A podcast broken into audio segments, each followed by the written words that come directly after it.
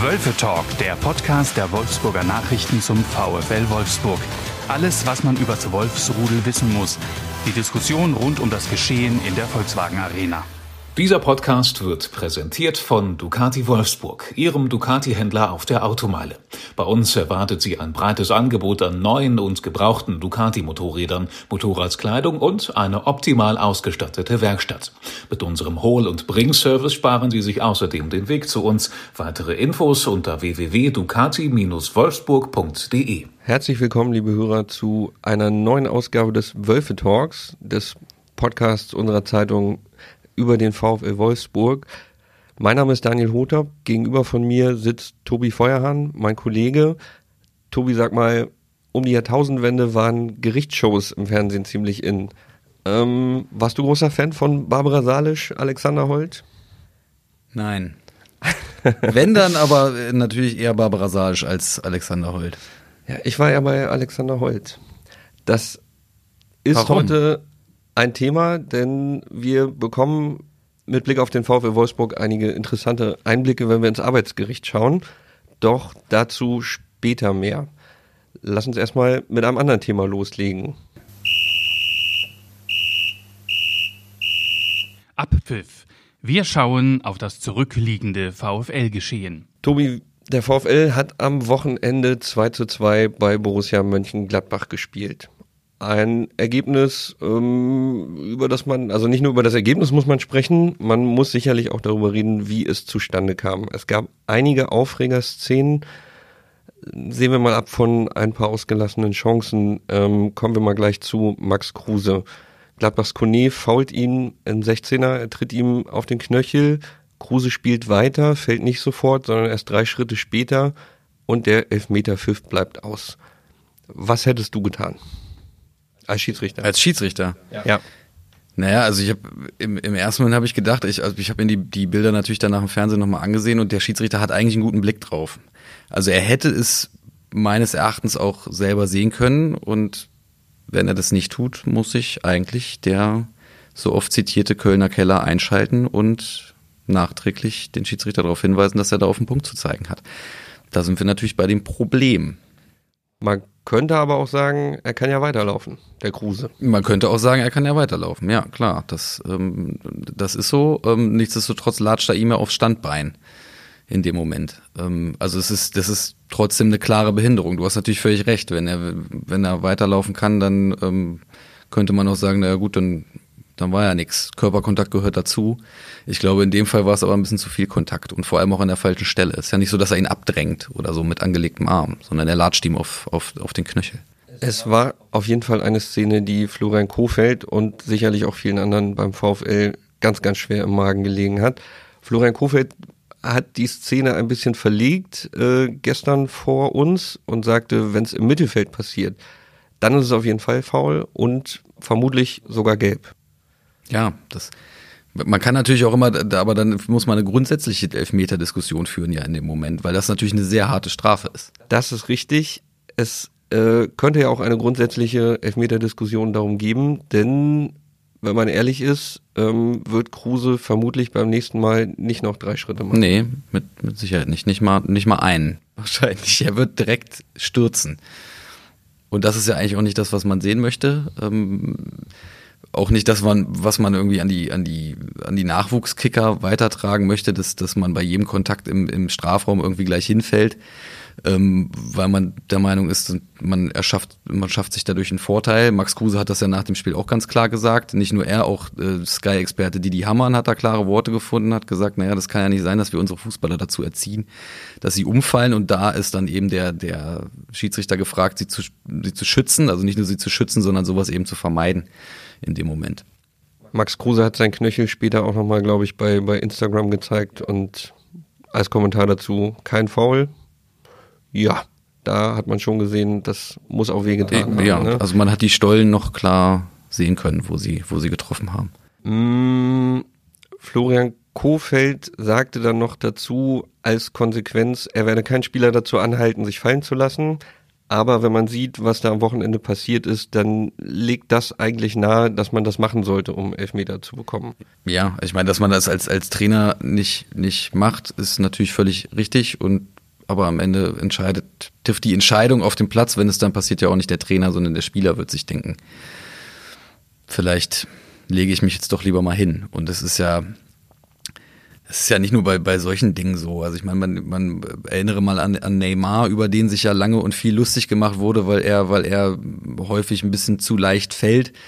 Ähm, was ja, naja, man muss immer aufpassen, wie, wie harsch man solche Kritik übt, aber was meiner Meinung nach auch seine Berechtigung hat irgendwo, wenn, wenn die Leute nur noch, nur noch auf dem Hintern liegen. Ähm, er hat seinen Ruf weg. Ja, ja genau. Und ähm, man muss eben aufpassen, dass man sowas dann dadurch nicht noch, nicht noch fördert. Meiner Meinung nach. Also das, klar wird, wird Florian Kofeld seinen Spielern nicht sagen, fallt hin. Das ist auch völlig richtig so. Und das sollte man auch nicht machen, aber am Ende kann es natürlich sein, dass der Spieler in so einer Situation sich dann überlegt, naja, vernünftig zum Abschluss komme ich jetzt vielleicht sowieso nicht mehr und dann versuche ich's. Dann lege ich mich jetzt hin und vielleicht habe ich ja Glück. Man kann die Diskussion natürlich auch noch äh, weiterspinnen und sagen, für den Amateurfußball ist das gar nicht gut, nee. denn da gibt es keinen VAR und ähm, die müssten dann sofort fallen, ja. wenn sie. Und natürlich auch die jungen Kicker, die schauen auch Sportschau und Sky. Also. Ganz genau. Da könnten wir wahrscheinlich eine Sonderfolge über den Podcast machen. Dringend. Wer weiß, vielleicht ergibt sich das nochmal, ähm, wenn Max Kruse auch beim nächsten Mal nicht fallen sollte. Aber dieses Spiel in Gladbach hat noch viel mehr hergegeben. Es gab noch eine zweite Aufregerszene. Ähm, Markus Thüram und Maxence Lacroix auf dem Weg Richtung Wolfsburger Tor, beide mit Haken und Ösen und Händen dabei. Sah eigentlich eher aus wie auf dem Weg zum Olympischen Ringerturnier. Ja, das stimmt. Wobei ich mit Ringen nicht so firm bin, aber da kannst nicht? du recht haben. Nee. Das glaube ich dir nicht. Ist so. Du siehst aus wie der typische, wie der klassische Ringer. Aber ich habe gar nicht die Ohren dafür. Ja gut, die sind gerade unter Kopfhörern, das kann ich nicht beurteilen. Das stimmt. ähm, am Ende dieser Szene nimmt Maxence Lacroix die Hand zur Hilfe und spielt den Ball ganz deutlich. Das ist unstrittig, da gibt es kein Vertun. Florian Kofeld hat ihm auch nochmal gesagt, lass die Hand da weg in der Szene. Ähm, aber er hat auch auf das geschaut, was vorher passiert ist, denn am Ende dieser Szene sieht äh, Lacroix rot, der VfL muss noch gut 20 Minuten in Unterzahl überstehen. Ähm, wie hast du es gesehen? Wer begeht das Foul? Ja, das ist eben schwierig. Also ich, ich glaube, es ist schwierig zu sagen, wer hat jetzt, wer greift da jetzt zuerst ans Trikot, wer, wer klammert da, äh, keine Ahnung, stärker. Auf jeden Fall sieht es am Ende so aus, als wenn, als wenn Lacroix wirklich zu, zu Boden gebracht wird mit dem, mit dem entscheidenden ähm, Ringerwurf. Ähm, ich finde, es ist schwer zu sagen, wer hat da jetzt angefangen, wer, wer fault zuerst. Aber unstrittig ist, dass vorher, vor dem Handspiel, vor dem klaren Handspiel, wo er den Ball wirklich auch wegschaufelt und das nicht machen darf, da hat er wahrscheinlich gedacht, gut, ich stürze jetzt. Wenn ich das nicht mache, läuft er alleine auf Castells zu. Ähm, klar ist, dass davor, naja, illegaler Kontakt zustande gekommen ist zwischen, zwischen den beiden. Ähm, ich tue mich schwer, jetzt zu sagen, wer, wem man da jetzt das Foul hätte abpfeifen müssen. Ein, vielleicht tatsächlich eher dem, dem Gladbacher mit, mit, seinem, mit seinem Klammergriff, der dann am Ende auch zum Sturz führt. Ähm, aber auch da hätte es eigentlich zu diesem Handspiel gar nicht mehr kommen dürfen, weil das, weil die Szene einfach vorher hätte, hätte beendet werden müssen. Meiner Meinung nach. Das wäre auf jeden Fall auch im Sinne des VfL gewesen. Ja. Der dann noch das 2-2 kassiert und deswegen auch eine große Chance vertan hat, in der Tabelle einen Schritt nach vorne zu machen. Ähm, das ist vielleicht in Summe das ganz Ärgerliche dabei, dass man in vielen Phasen ein wirklich gutes Spiel gemacht hat, 2-0 in Gladbach führte und am Ende die drei Punkte nicht mitgenommen hat. War das fünfte Mal schon in dieser Saison? Nach Führung, ja. Ja. Und so, wenn man den Vergleich haben will, nur zweimal haben sie noch einen Rückstand gedreht und das hat jeweils zu einem Punkt und nicht zu drei geführt. Ja, sowas macht sich irgendwann bemerkbar. Das macht sich bemerkbar. Auf der anderen Seite muss man sagen, der VfL hat viele Chancen wieder gehabt, dieses Spiel zu gewinnen. Und wenn die Schiedsrichterentscheidungen vielleicht zu seinen Gunsten ausfallen, dann hätte er das auch getan. Das ist eigentlich schon ein Schritt nach vorne. Ja, es ist viel Konjunktiv, ähm, aber es ist auf jeden Fall ein Schritt nach vorne. Also wir haben die, die Riesenchance von, von Maximilian Philipp, ähm, die, die er vergibt, ähm, die, die hätte zum 3 zu 1 geführt, dann, dann wäre das Thema, 3 zu 1 glaube ich, ne? Ja. ja. Dann wäre das Thema nicht erledigt gewesen, aber ähm, dann wäre das Polster natürlich größer gewesen. Ähm, auf der anderen Seite, man sieht in den letzten Wochen, Florian Kofeld spricht ja gerne von der Stabilität und damit meint er nicht nur irgendwie, dass man, dass man hinten sicher steht und vorne guckt man mal, was passiert, sondern da geht es auch um spielerische Quali äh, Stabilität, die sich, die sich festigen muss. Und das, da sieht man ähm, Schritte nach vorne, ja, auf jeden Fall. Ich glaube, die Gladbacher haben die Wolfsburger ein bisschen überrascht, dadurch, dass sie am Anfang relativ hoch gepresst haben. Ich, nach, nach den Aussagen, die Florian Kofeld vor dem Spiel getroffen hat, hatte ich ein bisschen den Eindruck, dass er damit vielleicht nicht unbedingt gerechnet hat. Das geht auch den Wolfsburgern aktuell noch ein bisschen ab, selber zu pressen und, und ähm, sie konzentrieren sich da im Moment auf andere Sachen, aber spielerisch ähm, sieht das deutlich lebendiger aus als noch vor einigen Wochen und Monaten. Auf jeden Fall, auch in der Tabelle. Auch das, klar. Grobes Foulspiel, was nicht mehr passieren sollte. Wir wenden den Blick ab von Gladbach und auch grundsätzlich vom Geschehen auf dem grünen Rasen und schwenken unseren Blick Richtung Arbeitsgericht Braunschweig. Da Schon das, ganz kurz, es ist, ist, ja interessant, ne? Es ist nicht das erste Mal in dieser Saison, dass man beim VfL Wolfsburg nicht nur über Geschehen auf dem Platz, sondern auch über Gerichtstermine spricht. Meinst du jetzt Münster? Ich meine, das Pokalspiel? Ich meine das Pokalspiel, ja. Aber egal, das nur am Rande. Ja, das ist richtig, aber es ist jetzt ein ganz anderer Fall. Völlig. Und ähm, natürlich hat es auch überhaupt nichts mit Barbara Salisch und Alexander Holt zu tun, wenn Marin Pongracic auch wenn es lustig wäre, ja. und der VfL Wolfsburg sich gegenüberstehen. Marin Pongracic, ich erkläre es einmal kurz, hat den VfL Wolfsburg verklagt auf 250.000 Euro aufgrund von ausstehenden Champions League Prämien. Am Dienstag kam es in Braunschweig zu einem Gütetermin zwischen Pongracic, der war nicht da, und dem VfL Wolfsburg. Ähm, die Anwälte sind per Videokonferenz zugeschaltet worden. Herauskam, man hat sich nicht geeinigt. Das bedeutet, dass sie sich trotzdem weiter einigen können, außergerichtlich, oder aber es kommt zum Kammertermin Anfang Juni noch einmal vor dem Arbeitsgericht Braunschweig. Wer könnte was davon haben? Natürlich, Marin Pongracic 250.000 Euro. Auf der anderen Seite wird dort eine Beweisaufnahme geführt und womöglich kommen auch Sachen auf den Tisch, Vertragsinhalte, ein bisschen schmutzige Wäsche, wer hat wo was gesagt, wer hat wo wem geschadet. Wem könnte das nützen, Tobi? Also, ähm, ich glaube, Marin Pongracic auf jeden Fall nicht. Abgesehen von der, von der finanziellen Seite. Man muss natürlich dazu sagen, dass er jetzt sowieso schon seinen Ruf irgendwo wahrscheinlich weg hat sage ich mal. Ne? Ähm, dadurch, dass er ja auch ähm, vor nach seinem nach seiner Leihe nach Dortmund im bei Twitch online im, im Livestream da auch Vertragsdetails ausgeplaudert hat und so weiter. Ähm, ich weiß nicht, wie viele wie viele Clubs und Vereine ähm, jetzt noch noch Interesse daran hätten, wirklich auf auf den Spieler zu bauen als als ähm, als als Säule der Mannschaft. Ähm, deshalb glaube ich, wenn man jetzt das Finanzielle mal ausklammert, ähm, kann er da eigentlich nicht der Gewinner sein. Du sprichst dieses Twitch-Interview schon an. Ähm, der VfL hat es zum Anlass genommen, eine Wiederklage einzulegen und ähm, ja, die Höhe beträgt 85.000 Euro, die sie jetzt gern von Marin Pongracic hätten, weil er sich unter anderem auch ähm, despektierlich gegenüber Marc van Bommel, dem Trainer, den er noch knapp zwei Monate in Wolfsburg erlebt hat, geäußert hat. Das bleibt auf jeden Fall ziemlich spannend. Ich sehe es auch so wie du. Also ja, Marin Kovacic könnte ein bisschen mehr Kohle dabei herausholen, aber er ist 24. Theoretisch hat er noch zehn Jahre in seiner Karriere. Und wer will ihn nehmen? Ich glaube, der VfL Wolfsburg im Sommer nicht mehr. Er hat ja noch Vertrag, Jay Brooks geht ja weg, da kommen wir ja später auch noch zu. Vielleicht, vielleicht gibt's ja noch die große Wende. Nein, Spaß beiseite. Also in, in Wolfsburg wird man ihn wohl nicht mehr sehen mehr. Halte ich auch für ausgeschlossen. Das, das würde doch arg wundern. Ich bin sehr gespannt, ob man jetzt noch einen Weg findet, sich zu einigen, wer da auf wen den Schritt äh, zumacht. Ja, die Frage ist, ob das noch ob, ob die Fronten mittlerweile vielleicht nicht so verhärtet sind, dass beide sagen, nee, ich, wir bewegen uns jetzt keinen Zentimeter mehr. Ähm. Und ansonsten werden wir wahrscheinlich im Juni nochmal darüber sprechen. Ja, mit Sicherheit sogar, ja. Und da könnte es auch sein, dass Marin Pongracic persönlich in Braunschweig erscheint und ja, seine Klage gegenüber dem VfL vertritt.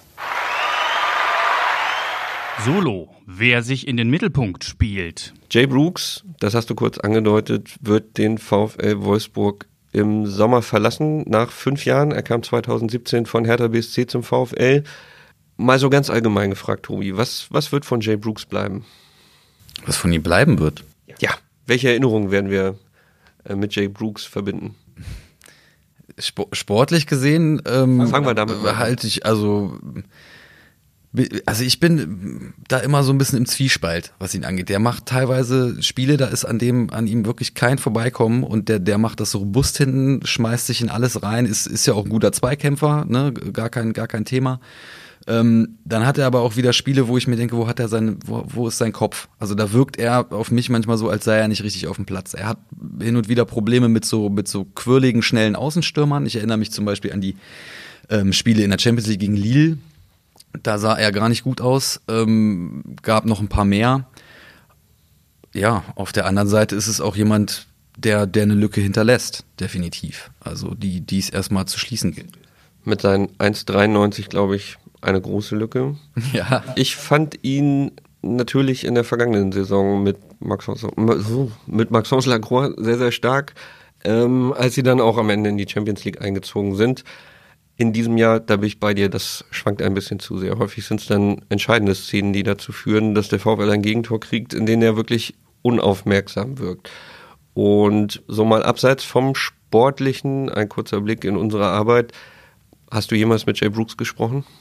Nein. Ich auch nicht, weil er grundsätzlich nicht sonderlich viel davon hält, ähm, sich gegenüber der Presse zu, zu äußern schon schade. Schon schade, absolut, weil es auch ein spannender Typ ist, glaube ich. Es hat sich durchaus so eine Art Running Gag daraus ergeben, ähm, ihn immer wieder anzufragen. Ja, das ist da, dann, da beteiligt sich auch ein, ein, Kollege eines anderen Mediums eigentlich jede Woche dran an diesem Running Gag. Ja, das stimmt. Und dann kommt er aber natürlich nicht. Das gehört dazu. Ähm, wir müssen natürlich auch darüber reden, er hinterlässt eine Lücke. Wie kann sie der VfL schließen? Naja, das das ist jetzt die, die Schauen wir mal auf die Bordmittel. Die Frage, die es zu klären gilt, ja. Also es ist, ich meine, ähm, Sebastian Bono langfristig gebunden. Langfristig gebunden, kommt immer besser rein, ähm, ist jetzt wirklich auch der, der, der zentrale Punkt hinten in der Dreierkette, die Florian Kofeld ja ähm, bevorzugt spielt, macht das auch immer besser. Auch noch ein ganz junger Bursche, 22 Jahre alt, ähm, Perspektive, gar kein Thema. Ähm, naja, dann sind noch als gelernte Innenverteidiger Maxence Lacroix und Mickey van de Feen da. Und letzterer ist natürlich naja, noch ein bisschen in der Aufbauphase, sage ich mal, in der, in, der, in der Schnupperphase, was Bundesliga angeht. Bis jetzt noch, noch keine längeren Einsätze.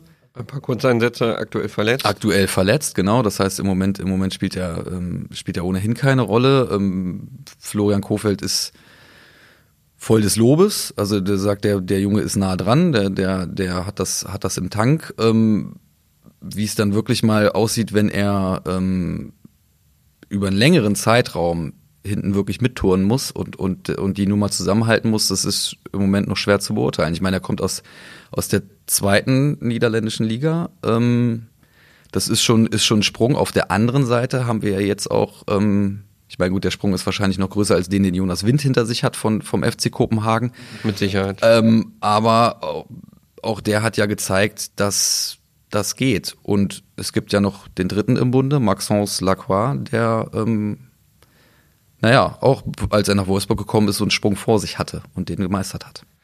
Ja, dann nach seiner bernstarken Debütsaison schwer umworben von Leipzig. Ja, wollte er ja auch hin sollte, musste äh, in Wolfsburg bleiben und man hat ihm das versüßt mit einem neuen Vertrag.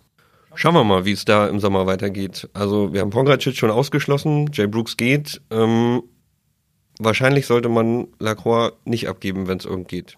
Ja, wenn es irgend geht, sollte man ihn nicht abgeben, definitiv, weil der, also der Junge hat ja gezeigt, was er, was er kann. Auch wenn er diese in dieser Saison auch ein bisschen bisschen schwankt hier und da, aber ähm, das, das Potenzial ist riesig und ähm, der ist ja auch noch enorm jung. Ähm, Das stimmt. und hat sich jetzt aber auf dem Level wirklich schon bewiesen. Und da sind wir natürlich bei dem Punkt, das wird auch anderen aufgefallen sein. Und zwar wahrscheinlich nicht nur Leipzig. Ja, da scheint das Interesse nicht so erkaltet zu sein. Die sind immer noch heiß auf den, auf den Jungen. Gucken wir mal, wie es Ja. da ausgeht. Und er hatte ja damals sein, sein, äh, naja, ist begründet, warum er gerne nach Leipzig gegangen wäre, nicht weil er irgendwie den, den VfL Wolfsburg nicht mag und hier unbedingt weg möchte, sondern es ging ihm darum, dass er in den, mehr in den Fokus der französischen Nationalmannschaft rücken wollte. Und da in Leipzig bessere Chancen für sah, weil da eben auch ein paar, paar Landsleute spielen und der französische Nationalcoach da vielleicht eher mal hinguckt.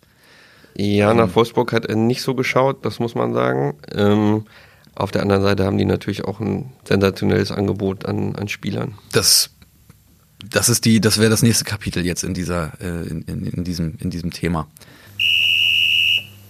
Anpfiff.